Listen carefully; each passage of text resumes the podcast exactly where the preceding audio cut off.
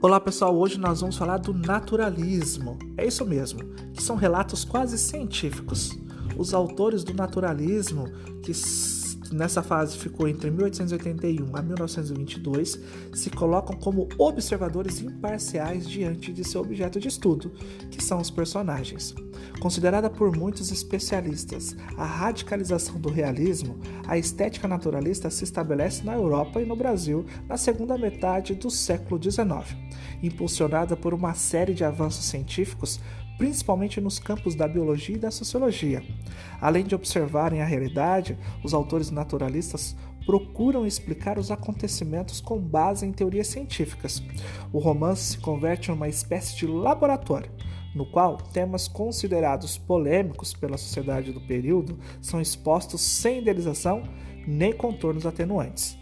A influência do meio sobre o indivíduo, que é o determinismo, e a evolução dos seres vivos, que nós chamamos de darwinismo, são algumas das ideias incorporadas por escritores para explicar o comportamento dos personagens e, desse modo, interpretar a própria realidade. No Brasil, a Luísa Azevedo retratou o modo de vida das classes populares e também o comportamento animalesco que pode estar por trás das aparências da civilidade da civilidade. É autor, entre outros, como de O Mulato, que marca o início do naturalismo no Brasil, e de O Cortiço, considerado o principal romance naturalista. E o que a biologia tem a ver com essa obra, né? O inglês Charles Darwin desenvolveu a teoria da evolução das espécies pela seleção natural. Segundo a teoria, os indivíduos nascem com, pequenos, com, com pequenas diferenças e algumas delas facilitam sua sobrevivência elas são transmitidas aos descendentes e o meio ambiente funcionaria como filtro para selecionar os organismos mais adaptados. E agora nós vamos falar de uma obra muito importante, que é o Cortiço, publicado em 1890, traça o perfil da sociedade brasileira no fim do século XIX. Pela janela, o narrador assiste à formação de um cortiço ao lado de seu sobrado. O autor registra a ascensão de uma classe social que não medirá esforços para enriquecer e atingir o poder político. Portugueses, negros e mulatos experimentam a pobreza e a desigualdade social em leituras animalizadas do ser humano. Quando a gente fala disso, nós vamos falar de coisificação, nós vamos falar de sexualidade. Olha só essa parte do cortiço. Uma bela noite, porém, o Miranda, que era homem de sangue, esperto, e orçava então pelos seus 35 anos, sentiu-se em um suportável estado de lubricidade. Era tarde já, e não havia em casa alguma criada que lhe pudesse valer. Lembrou-se da mulher, mas repeliu logo esta ideia com escrupulosa repugnância. Continuava a odiá-la Entretanto, este mesmo fato de obrigação em que ele se colocou de não servir-se dela, a responsabilidade de desprezá-la, como que ainda mais lhe assanhava o desejo da carne, fazendo da esposa infiel um fruto proibido. Afinal, coisa singular, posto que moralmente nada diminuísse a sua repugnância pela perjura, foi ter ao quarto dela. Ah, ela contava como certo que o esposo, desde que não teve coragem de separar-se de casa, havia, mais cedo ou mais tarde, de procurá-la de novo. Conhecia-lhe o temperamento, forte para desejar e fraco para resistir ao desejo. Olha que interessante, né? A gente percebe só nesse trecho a questão mesmo da coisificação que, com, obje, com o objetivo de criticar os valores civilizatórios burgueses e a descaracterização da humanidade do homem, alguns personagens se tornam coisas ou objetos. O texto deixa transparecer o papel da criadagem, por exemplo, nesse processo de coisificação. Olha só o que ele disse, né? Era tarde já e não havia em casa alguma criada que lhe pudesse valer. Então deixa bem claro aí a questão da coisificação. Também vamos ver a questão da sexualidade, né? Há uma visão não, espiritual, não espiritualizada dos afetos humanos. O retrato da sexualidade aflora, muitas vezes por meio de hipérboles e adjetivos. É tipicamente naturalista, né? É... por que que essa parte está mostrando aí que o nosso querido Miranda tem repugnância da mulher? Porque após verificar a traição de Stella, Miranda toma providências. No entanto, tais medidas só se estendem à vida privada. Na vida pública, mantinham a aparência do casal unido. Interesses financeiros e reputação social estão em jogo. Lobo Neves, marido de Virgília, toma uma atitude semelhante de Miranda, no entanto, quando percebe que o adultério da mulher pode prejudicar sua vida pública, afasta os amantes. Né? Então, olha que interessante quando eu falar isso. Quando eu falei do Lobo Neves aqui nessa parte, nós estamos falando lá da obra de Memórias Póstumas de Brás Cubas. Bom, também tem muitas partes aqui, ó.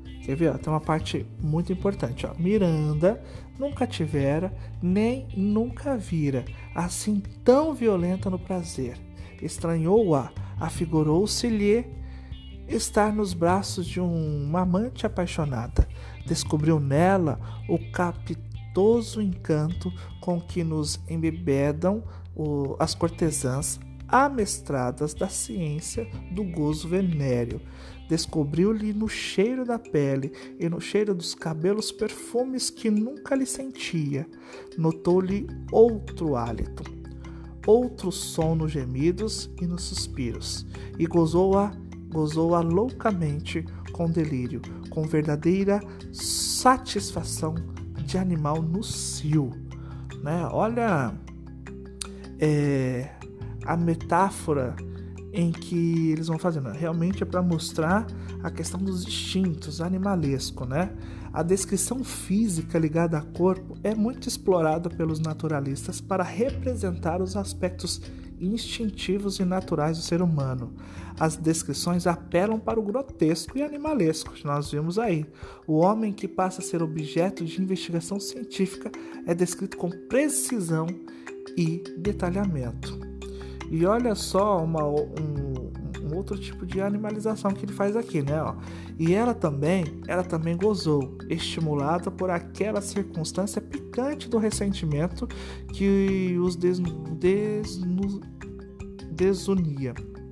Gozou a desonestidade daquele ato que a ambos acanalhava aos olhos um ao outro. Estorceu-se toda, rangendo os dentes, grunhindo, olha lá, grunhindo, né, fazendo mesmo é, barulhos né, de animais. É, o desejo ligado ao cio é frequente na literatura naturalista. Os personagens sofrem um processo de, anim de animalização conhecido por zoomorfismo, que nós vamos falar.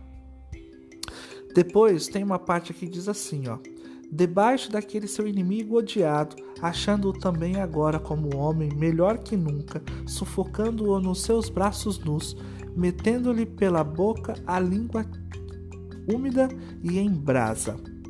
Então a gente percebe ali que Estela é movida pelo desejo físico, né, evidenciado aí pelas descrições naturalistas.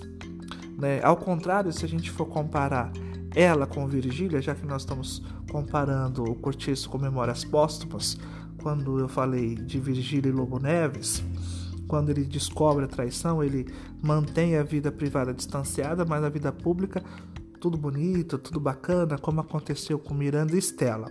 Aqui. Só que a Estela aqui é movida pelo desejo físico, já a Virgília de Memórias Póstumas de Peras Cubas é motivada pelo desejo de alcançar status, aspecto assinalado com a ironia machadiana voltada para as relações sociais, e de Luísa de O Primo Basílio, que desejava viver uma aventura romântica. Então a gente consegue aí ter uma base é, de alguns livros né, desta mesma época né? Então, entre o realismo e o naturalismo. Bom, agora eu termino, como a gente viu muito na sala o enredo inteiro do Cortiço, a gente viu muito na sala o enredo inteiro de Memórias Póstumas, então eu trouxe alguns, é, alguns trechos para vocês entenderem ainda mais quando a gente fala de animalização ou o enredo sexualizado, né? É, isso o Cortiço trouxe de sobra. Agora, escutem uma musiquinha do naturalismo para fechar com chave de ouro. Muito obrigado, até a próxima.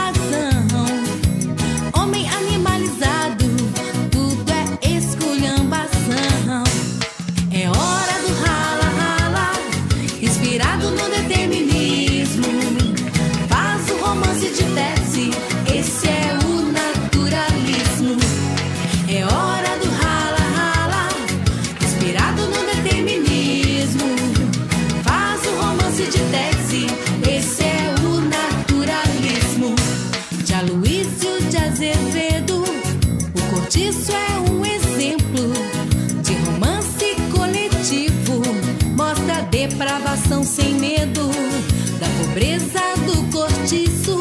João Romão é proprietário.